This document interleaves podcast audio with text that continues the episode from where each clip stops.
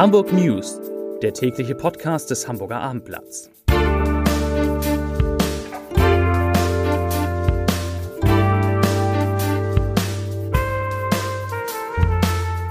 Stellen Sie sich vor, es ist endlich Samstag. Eine schöne Vorstellung, nicht? Und jetzt stellen Sie sich vor, Ihr Wochenblatt kommt dann auch. Ja, wir stellen um und Sie bekommen ab sofort Ihr Wochenblatt endlich samstags. Freuen Sie sich auf Ihr Wochenblatt. Ab jetzt immer samstags, denn Samstag ist jetzt Wochenblatttag.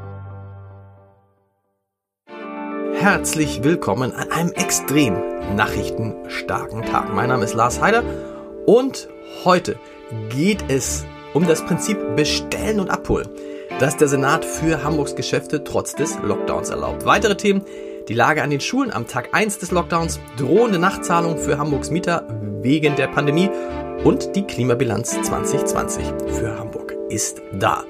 Zunächst aber die Top 3, die drei meistgelesenen Themen und Texte auf abendblatt.de. Auf Platz 3 Lockdown, wie der Einzelhandel in Hamburg weiter öffnen darf. Auf Platz 2 U5 bekommt in der City vier Haltestellen. Und auf Platz 1 Inzidenz steigt in Hamburg auf mehr als 150. Das waren die Top 3 auf Abendblatt www.ftf.de.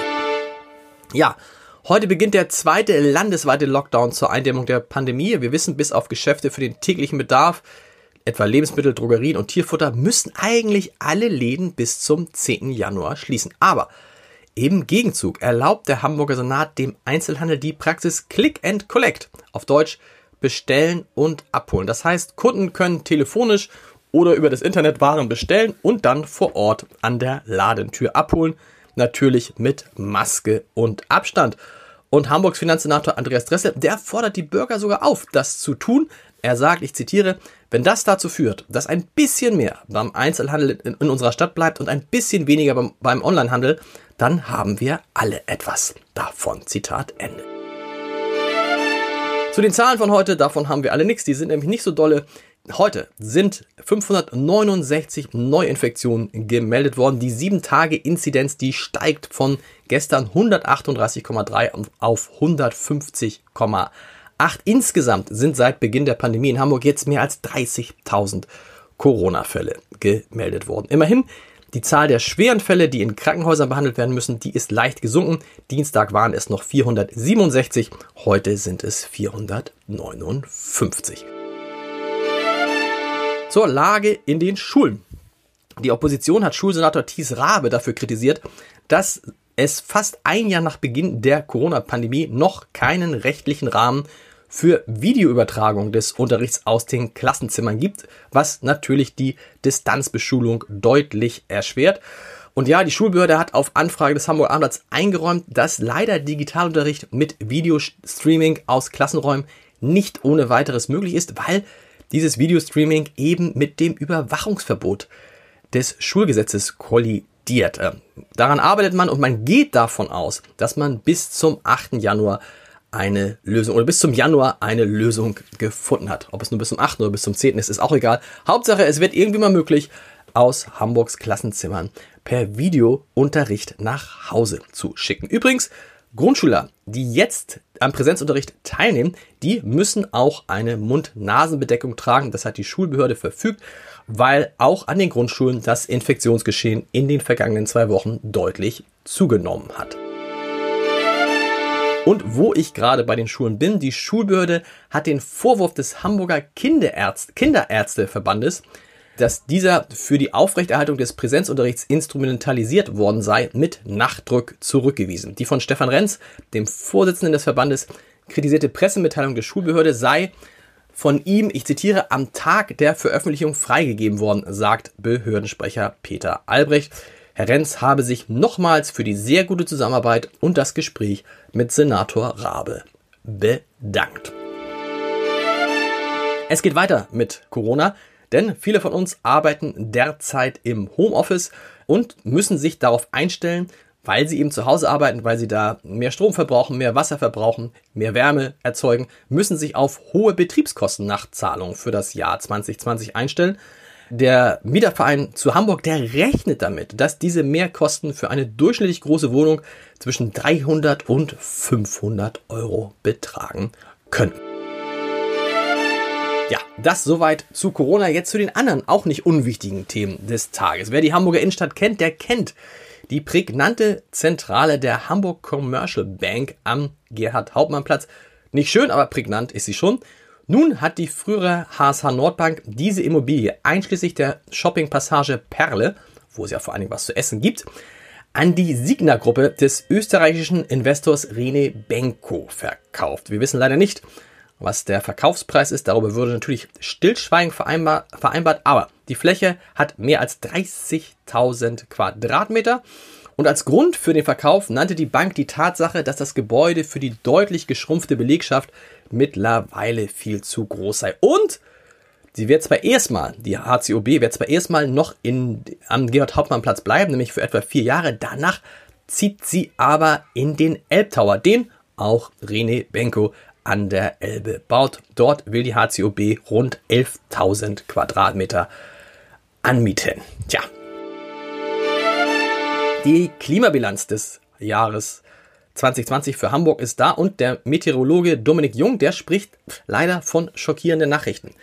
Denn kein Jahr war so warm wie 2020. Seit Beginn der Wetteraufzeichnung hat es kein wärmeres Jahr gegeben. Das gilt für Hamburg und das gilt für ganz Deutschland. Während bundesweit eine Durchschnittstemperatur von 10,75 Grad gemessen wurde, lag sie in Hamburg erstaunlich sogar noch einmal 0,35 Grad darüber, nämlich bei 11,1 Grad. In beiden Fällen ist das ein deutlicher Anstieg im Vergleich zu den bisherigen Höchstwerten. Zur U5, zur neuen geplanten U5. Seit heute steht die Linienführung der U5 durch die Innenstadt fest. In der Hamburger City wird es vier Haltestellen, vier neue Haltestellen für die U5 geben. In St. Georg wird nahe der Asklepios Klinik eine Haltestelle neu gebaut. Am Hauptbahnhof Nord werden die bislang nicht in Betrieb genommenen Bestandsröhren für die künftige U5 genutzt. Am Jungfernstieg entsteht unterhalb der Binnenalster eine Haltestelle und am Stephansplatz wird nordöstlich der heutigen U1 Haltestelle gebaut. Das steht seit heute fest. Zur Polizeigeschichte des Tages. Ein 28 Jahre alter Mann ist in Eppendorf mit einem Messer angegriffen worden. Der Mann habe leichte Schnittverletzung erlitten, sagte ein Sprecher der Polizei heute. Die Polizei hatte den jungen Mann in der Nacht verletzt in Eppendorf angetroffen. Ihm zufolge sei er von einem ihm bekannten Täter mehrfach mit einem Messer attackiert worden. Und noch zum Sport. Heute Abend spielt der FC St. Pauli, derzeit Vorletzter der zweiten Fußball-Bundesliga, beim letzten Würzburg. Und da müssen die Hamburger gewinnen. Am besten so, wie es der HSV aktuell Tabellenführer, gestern beim 4 zu 0 gegen Angstgegner Sandhausen vorgemacht hat. Der Live-Ticker startet um 18.30 Uhr auf abendblatt.de. Viel Spaß damit.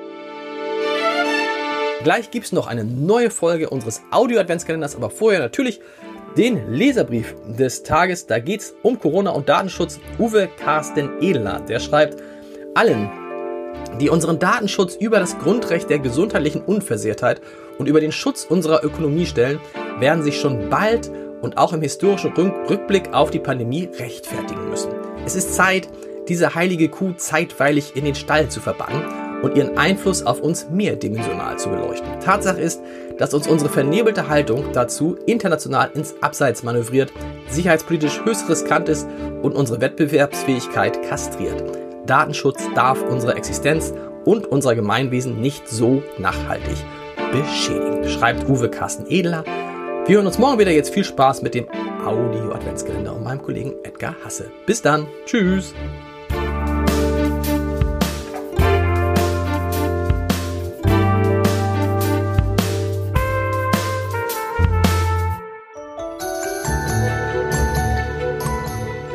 Der Abendblatt Adventskalender.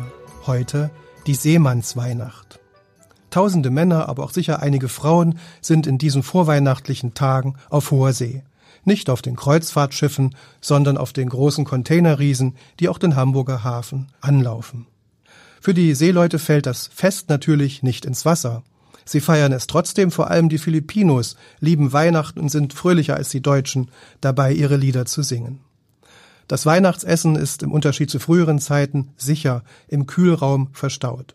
Früher musste man mit wenigen vorlieb nehmen und wer das Glück hatte, Mal ein Schwein an Bord zu haben, der konnte sich glücklich preisen. Wie zum Beispiel die deutsche Brig Königin Elisabeth im Jahr 1840. Dort hatte die Besatzung ein richtiges, lebendiges Schwein mitgenommen und es sollte am heiligen Abend geschlachtet und verspeist werden. Doch im Skagen kam plötzlich raue See auf, stürmische Winde, Orkan. Schwein über Bord, hieß es plötzlich statt Mann über Bord. Und der Winterbraten, der Weihnachtsbraten war futsch. Das Mutje musste jetzt nun ein karges Essen zubereiten aus Erbsen, Sirup, Fett und Zwiebeln. Das möchten wir nicht unbedingt jedes Weihnachtsfest haben. Legendär ist die Großsendung von Norddeich Radio, die immer zu Weihnachten ausgestrahlt wurde, eine akustische Brücke zwischen den Seeleuten aus aller Welt und ihren Angehörigen. Norddeich Radio gibt es nicht mehr, aber die Sendung gibt's immer noch. NDR Info will sie auch in diesem Jahr wieder aufleben lassen, hat extra eine Kurzwellenfrequenz dafür angemietet und sucht jetzt Seeleute, die möglichst weit weg von Hamburg und Deutschland sind. Zum Beispiel im sturmumwehten Kap Horn, wo Stürme und Orkane an gut 300 Tagen im Jahr auftreten und auch da Weihnachten keine Ausnahme machen. Da gilt es, auf hoher See und vor Gericht sind alle in Gottes Hand.